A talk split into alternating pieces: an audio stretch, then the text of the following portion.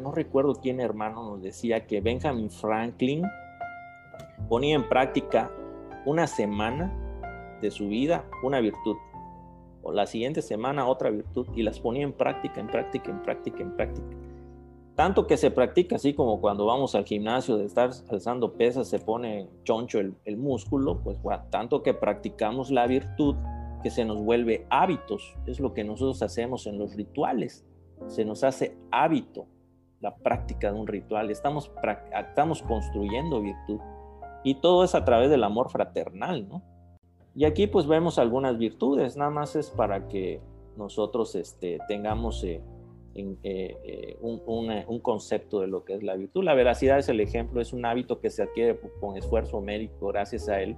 Una persona expresa con facilidad, a pesar de los riesgos, las verdades que tiene en la mente.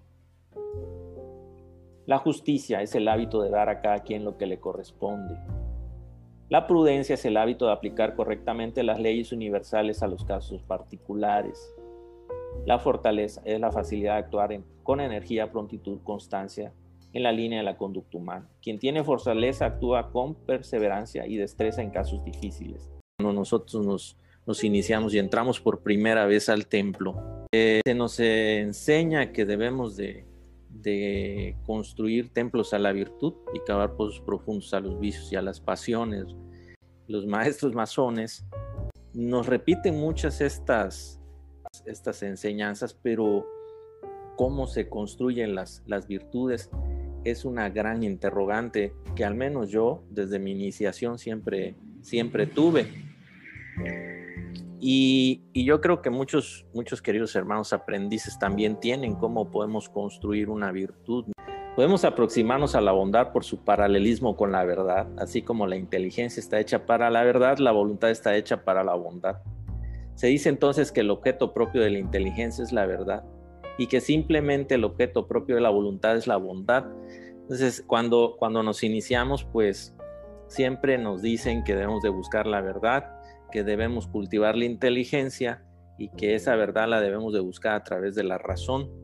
Y, eh, a veces se habla muy poco de lo que es la parte de la bondad. Eh, escucho la palabra amor en una logia masónica y en los trabajos masónicos. Y es, una, es, un, es algo muy, muy interesante y muy importante cómo vamos a construir la virtud porque se necesitan muchos elementos para poderla construir no solamente a través de la inteligencia y la razón. El hombre elige bien, pero no siempre elige, elige un bien, pero no siempre elige bien. Esta última palabra califica el acto de elección, no al objeto elegido, que no siempre es bueno.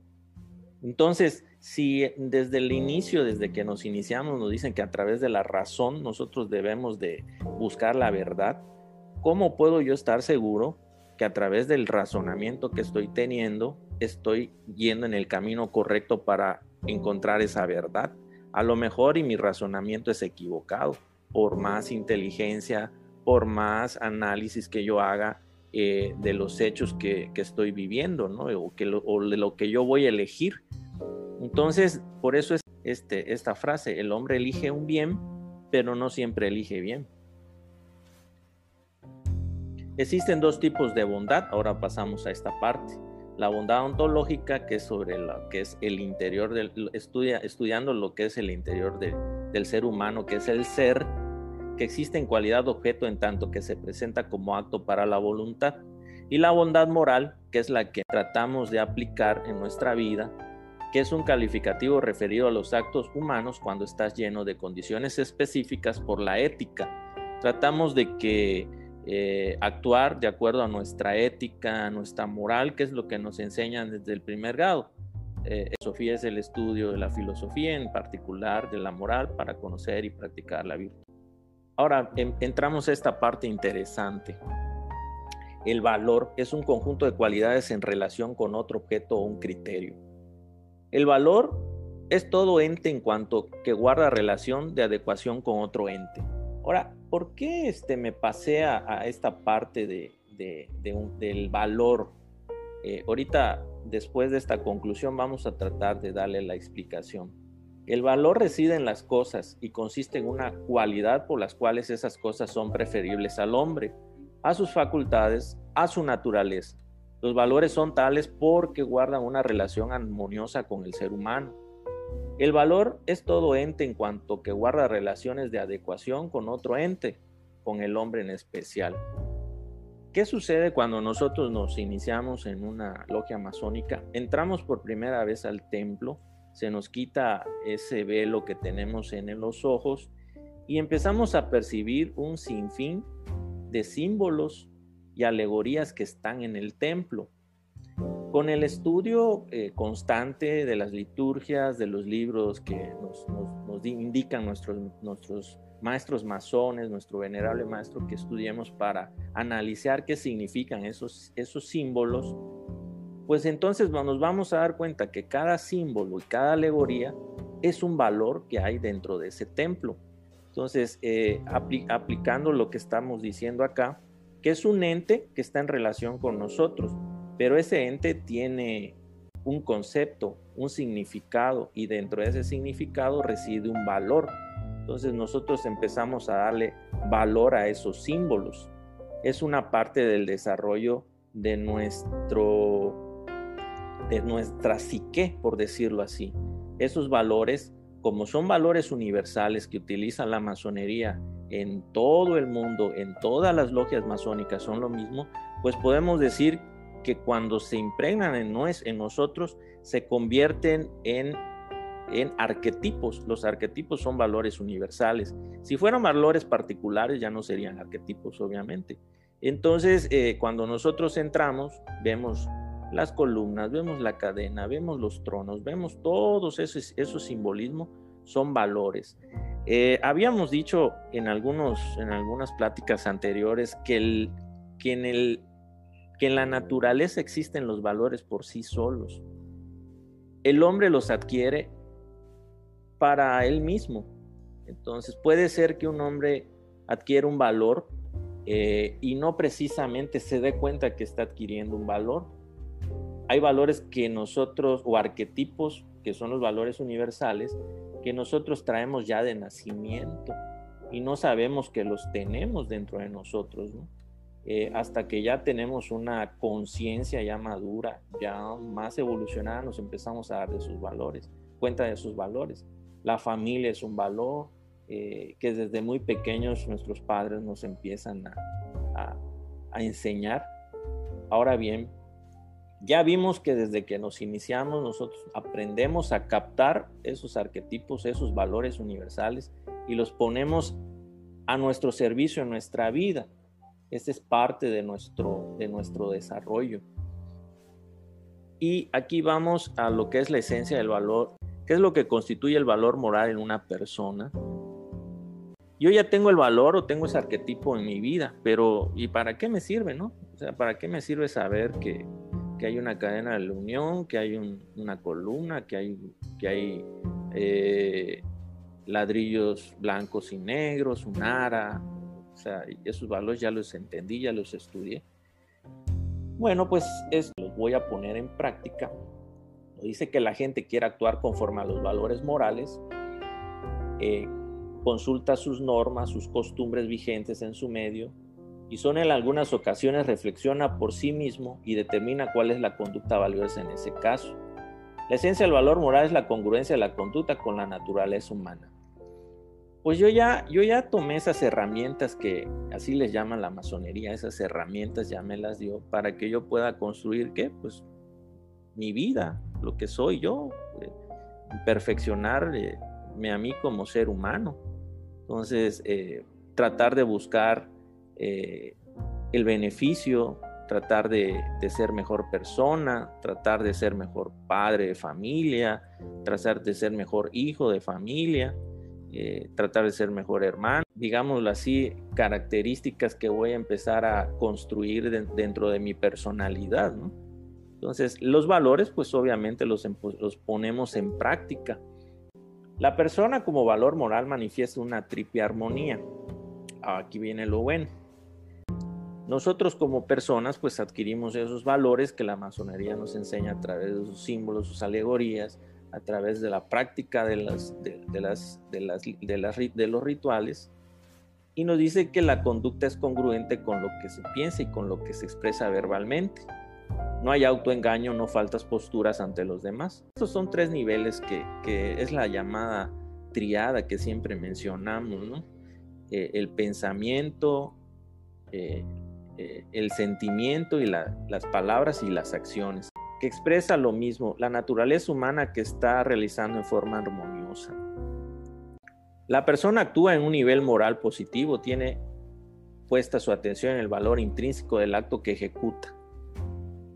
La intención del sujeto no se dirige en primer lugar a su propio beneficio, sino se enfoca directamente hacia el valor que se está realizando y por supuesto no deja de asumir las consecuencias benéficas que recibe él mismo de los demás. Esto sucede cuando estamos en el ritual, o sea, nos ponemos a practicarlo, pero no nos estamos dando de, no estamos dando de manera eh, cuenta de manera consciente que estamos recibiendo un beneficio hasta que nosotros de alguna manera en nuestra vida cotidiana aplicamos ciertos valores que ya aprendimos dentro de la, masonería, nos damos cuenta que recibimos un beneficio. A veces se nos presenta ciertas circunstancias en la vida y aplicamos lo que aprendemos ahí dentro y decimos, oh, pues, pues sí me sirvió lo que, lo que aprendí ahí, ¿no? Entonces, ¿cómo, cómo actuamos, cómo nos modelamos dentro de los templos y lo aplicamos afuera en nuestra vida cotidiana y nos damos cuenta que estamos recibiendo un beneficio. Hasta ese momento en que la vida nos pone una experiencia y que nosotros aplicamos esos conocimientos a esa experiencia, nos damos cuenta que hemos recibido un beneficio y ese beneficio pues obviamente viene dentro de los valores y de la moral. Un acto honesto es una acción que posee un valor intrínseco y además se ejecuta dentro de una actitud de benevolencia, desinterés y generosidad que procede al núcleo de identidad personal del individuo. Pensamiento, sentimiento y actuar yo en lo particular eh, le agrego un elemento más que es la intuición para poder captar un, un valor, lo que un valor tiene, la enseñanza de un valor, tenemos que, captarlo a través de los sentidos. Y esos sentidos, pues primeramente es lo, lo que nos va a dar la primera parte de, del desarrollo del conocimiento. El desarrollo de los sentidos, los cinco sentidos, la percepción de todos esos símbolos y alegorías, el estudio de esos símbolos, el desarrollo de esos símbolos a través del ritual, o sea, lo empiezo a practicar, y después de manera consciente o inconsciente, ya los empiezo a percibir sin tener que hacer un ritual, sin verlos. Entonces, eh, esos, esa percepción la puedo yo eh, adquirir a través de la intuición. ¿Qué es la intuición? Es el, es el conocimiento que se percibe a través de la experiencia. Eh, sabemos que, que, la mejor escuela que hay es, la escuela de la vida todas las experiencias que nos da la vida, todo lo que aprendemos a través de nuestra vida, es captado en, nosotros a través de la intuición. Entonces, eh, además, con lo que aprendemos en el estudio, a través del estudio, de los libros, del método científico. De repente sucede que vemos un símbolo y lo captamos de manera inmediata, de manera intuitiva, porque ya tenemos esa experiencia, y la llevamos al análisis. Ahí viene la parte cognitiva, donde entra la razón y la inteligencia. Empezamos a razonar, analizar de lo que percibimos con los sentidos o con la experiencia. Empezamos a analizar y llegamos a ver si es correcto, si es verdadero ese pensamiento, esa idea, y decimos vamos a llevarla a la práctica. Para construir, porque el masón es un constructor, vamos a construir. Y viene en, la, en, la, en esta triada, que ya, son, ya no es triada, ya es de cuatro, la parte del sentimiento, en donde yo digo, bueno, ¿será que, que esto que voy a construir sea bueno o sea malo? Pues el, mi análisis me dice que sí, pero viene la parte en donde yo digo, ¿es bueno o es malo? ¿Lo voy a llevar al bien o lo voy a llevar a lo, a lo no bueno? Entonces viene el, el sentimiento de la bondad. Lo actúa el sentimiento de la bondad, lo llevo a la práctica para construir de ese valor que adquirí, lo convierto en una virtud. Por ejemplo, y resulta que, tengo una, una reunión el día de mañana muy importante a las 9 de la mañana puntualitos, porque es un asunto urgente, una serie de cosas. Y resulta que algún familiar, mi mamá se, se siente mal toda la noche, le duele el pecho. Entonces tú dices, vas a elegir, bueno, pues es que yo juré y perjuré que voy a cumplir, no puedo fallar la reunión porque según mi moral, mi ética, mis principios, mis valores, tengo que cumplir con lo que yo juré. Ah, pero mi mamá le duele el, le duele el pecho. Entonces, ahí viene esa parte donde mi razón me dice que lo correcto es que tengo que ir a mi reunión. Y viene la otra parte. En el sentimiento te dice, híjole, pero si dejas a tu mamá ya, pues a lo mejor se complica. Entonces ahí viene la depuración de lo bueno y lo malo que puede hacer ese, ese pensamiento razonado según tú. Entonces dices, mejor la llevo. La llevo y falto a esos juramentos, pero estoy llevando a mi mamá al hospital. Y resulta que si no la llevo, se infarta. Entonces, por amor, por un, sentimiento bueno, estoy dejando un razonamiento que yo creía que era bueno. Entonces, esa es la parte en donde aplica esa trilogía. Un buen pensamiento dirigido a un buen sentimiento, actúo bien. Un pensamiento erróneo con un sentimiento erróneo, actúo mal. Un pensamiento erróneo con un pensamiento con un sentimiento bueno, pues obviamente el sentimiento bueno no te va a permitir actuar de esa manera. De tal manera que el, el sentimiento de bondad, de amor, no te permitió ir a esa reunión. Si tuvieras ido a esa reunión, a lo mejor tu mamá se complica y puede morir de un infarto. La triada tiene que dice Aristóteles, que para la construcción de la virtud se necesita la razón y la inteligencia. Sí, es es primordial la razón y la inteligencia porque tienes que pensar lo que vas a hacer y, y, crear una idea. Pero también tiene que ir de la mano con el sentimiento de bondad. Por sí sola la razón no aplica porque te puedes equivocar. Y aquí viene esta parte de la intención ética, en donde lo que yo puedo pensar que es moral y que es correcto para el otro puede ser que no cada quien tiene su punto de vista. Entonces, eh, aquí hay una, por decir, lo que yo creo que es correcto para una persona que vive en Medio Oriente, no, o para un japonés, no, porque yo actúo de acuerdo a mis creencias que traigo desde muy pequeño, desde mi seno familiar, desde mi formación como profesional, desde mi sociedad. No es lo mismo cómo vivo yo a cómo vive uno en el norte, en Monterrey. Pensamos de manera diferente, hablamos de manera diferente. Todos estos aspectos lo tenemos que tomar en cuenta a la hora de aplicarlas y construir la virtud.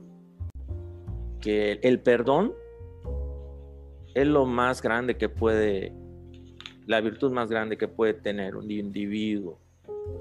Eh, perdonar o pedir perdón. Entonces tú dices, pero ¿por qué vas a perdonar y pedir perdón? El que, pide, el que exige perdón es porque el ego está ofendido y el ego te dice, oféndete y hasta que te pida perdón, haz que te pida perdón, me ofendiste. Y el que, y el que, y el que pide perdón, bueno, pues, pues también está en esa parte egoica.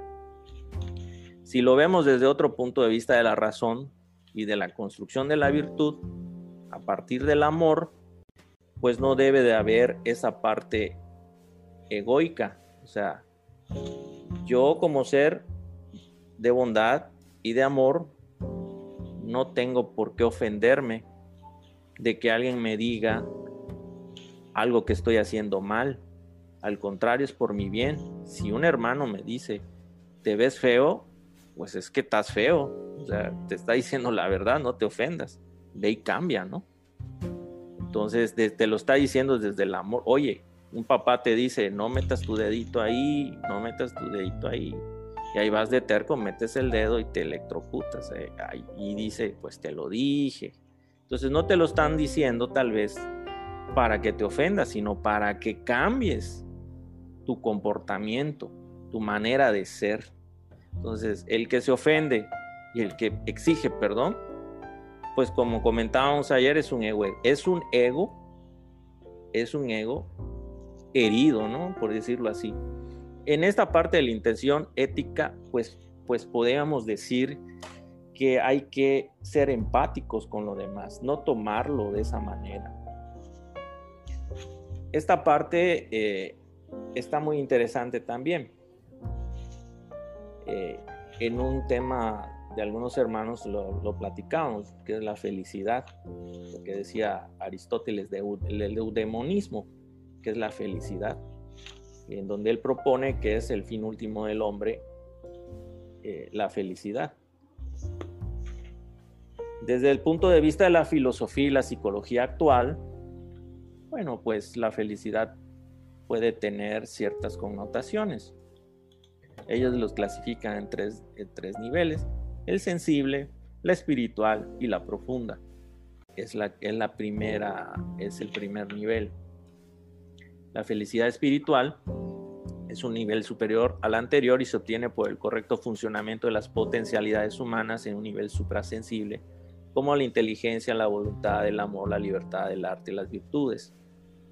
Entonces, el hecho de pensar bien a través de, una, de los procesos de inteligencia, aplicarlo al amor, actuar bien, construir virtudes, hacer las cosas bien para los, a los seres queridos o los que nos rodean, nos da un tipo de felicidad que se le llama felicidad espiritual.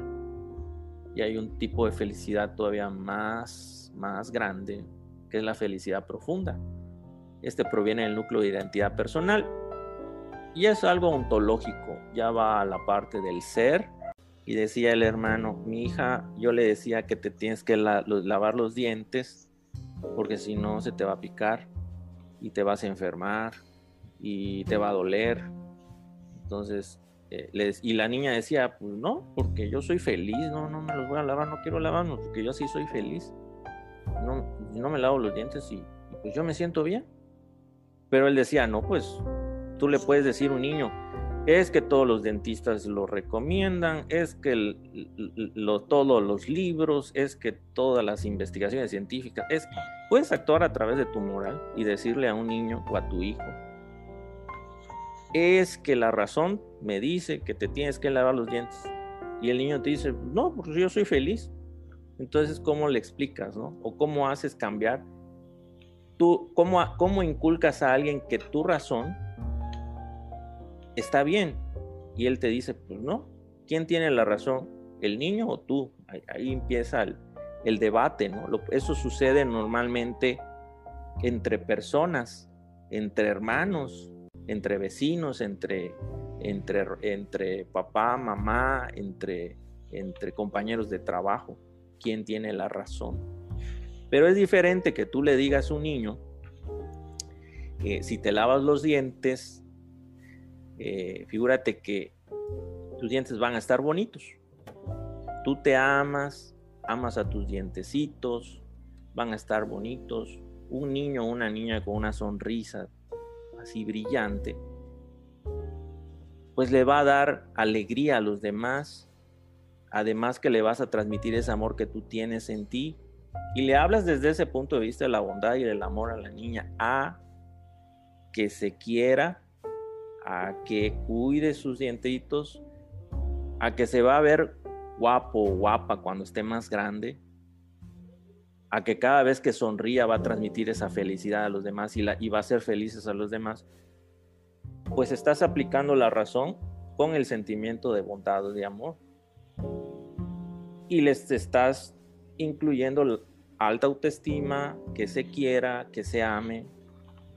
Y lo más importante, cuando tenga sus hijos, como todo esto es un círculo, círculo, círculo, así como tú le enseñas, así le va a enseñar a sus hijos.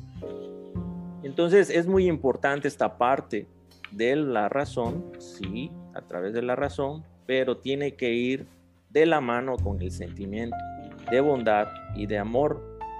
Tampoco puede existir el sentimiento de bondad y de amor sin razonamiento. Eso tampoco tienen que ir de la mano y en una manera equilibrada para poder actuar y poder construir la virtud. Todo acto tiene marcado un sello, una especie de flecha o dirección que nos dice cuál es la intención del que lo ejecuta. La intención de un acto que se da en la interioridad del sujeto puede quedar totalmente oculta por las demás personas. Debido a esto, no es justo el juicio moral que suele formularse acerca de la conducta externa de las otras personas. Juzgar las intenciones de los otros es un atentado contra la integridad personal. Salud mental, educación y valor moral. Eh, a veces he comentado que hay algo que nos impide ser felices y practicar esa parte de la bondad, es la neurosis. Todos los seres humanos tenemos parte un nivel tal vez pequeñito, algunos medianos, algunos más grandes de neurosis, pero todos tenemos esa parte. ¿Por qué? Porque estamos inmersos en un mundo material en donde estamos manejando al mediodía en el tráfico y alguien se nos mete y, nos, y, por poco nos choca y eso pues nos saca de las casillas a veces, ¿no?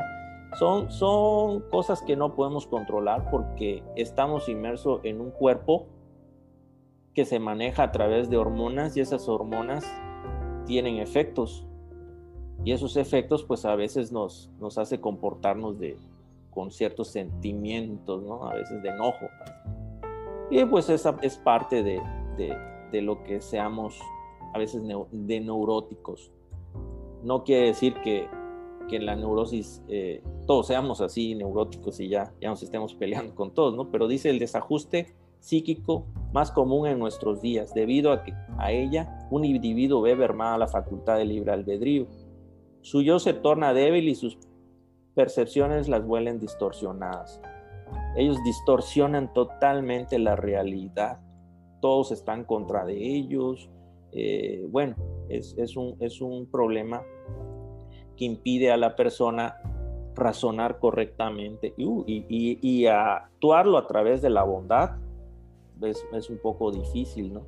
La educación, por medio de ella, el sujeto capta mejor los valores, amplía su repertorio de conductas y aprende a ser más responsable de su propia actuación en la vida.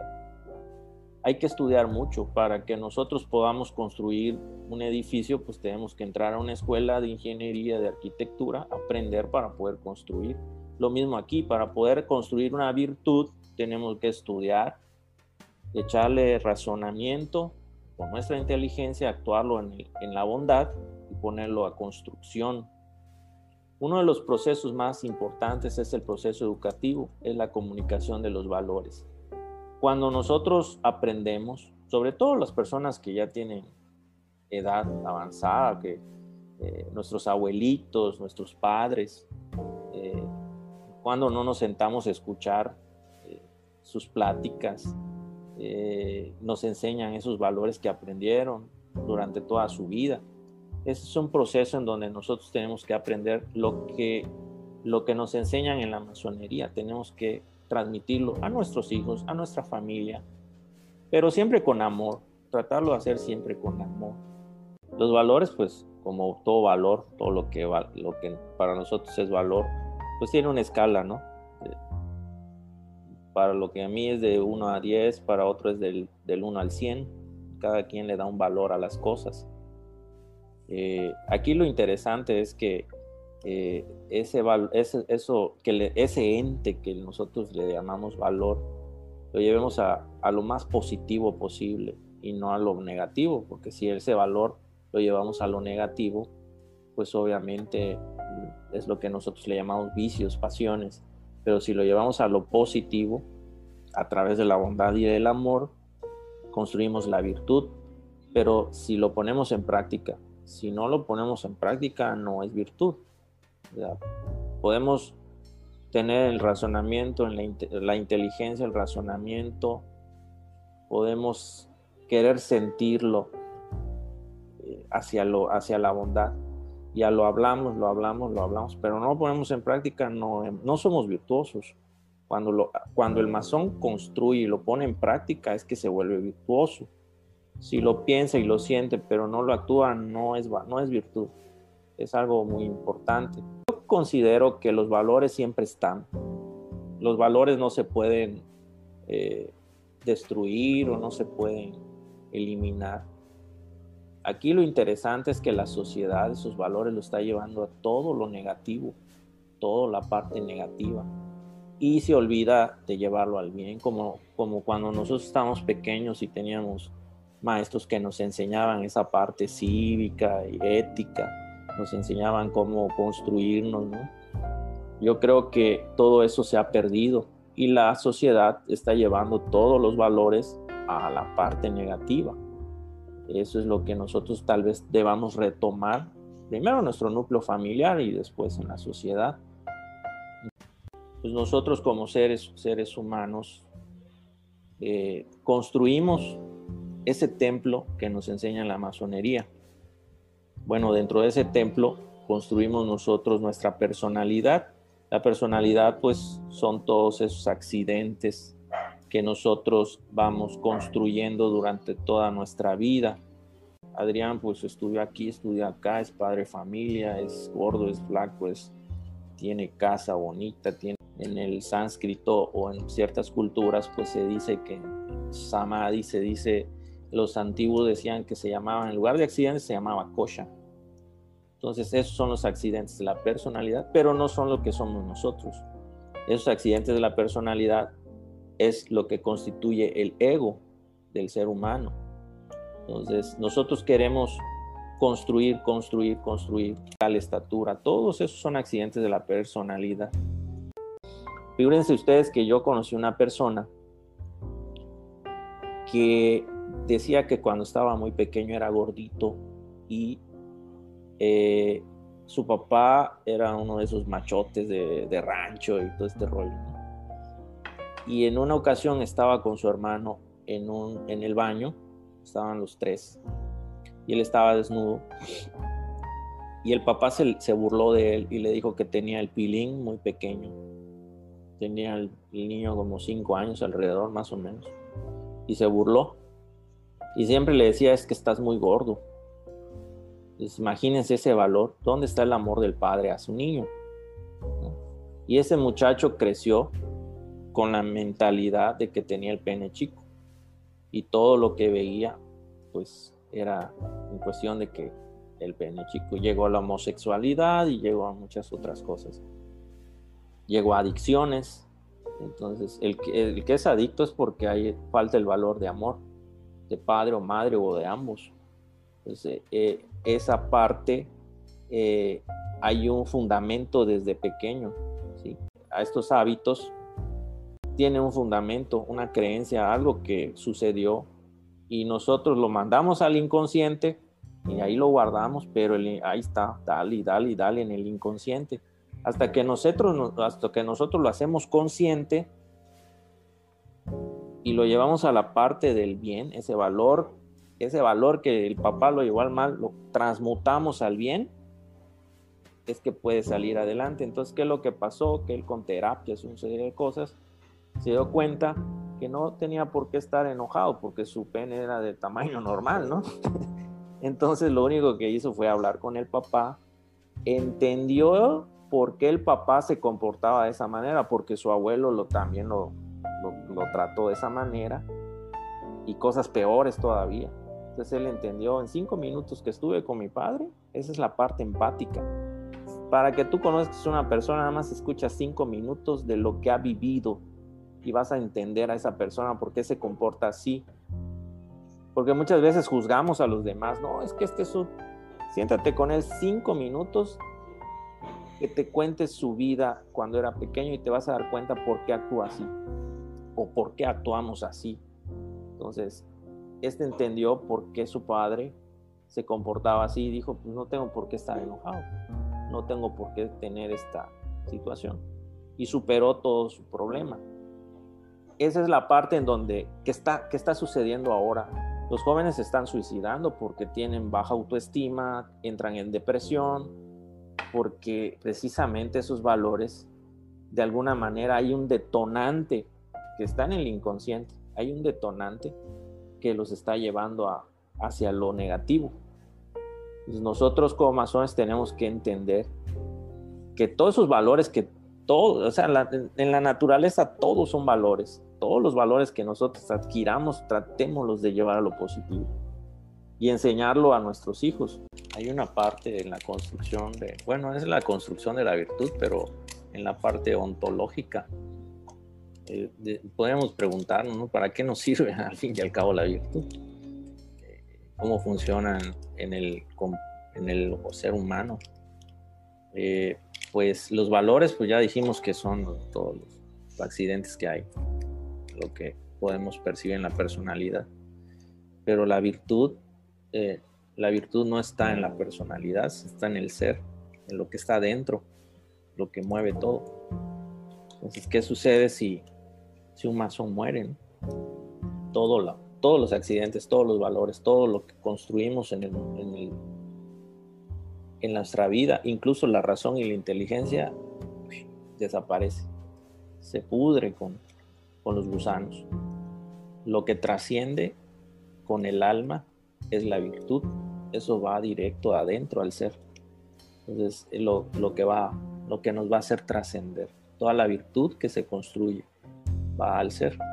Entonces esa es la parte interesante, pero bueno, no, no entra de lo que es del tema, nada más quería yo mencionarlo porque ya eso ya es algo ontológico ya viene en el estudio del ser y ya si vamos un poco más eh, en, el, estudio del alma, cuestión del alma y de Dios, ya es otro, otro tema filosófico. Pero bueno, quería mencionarlo.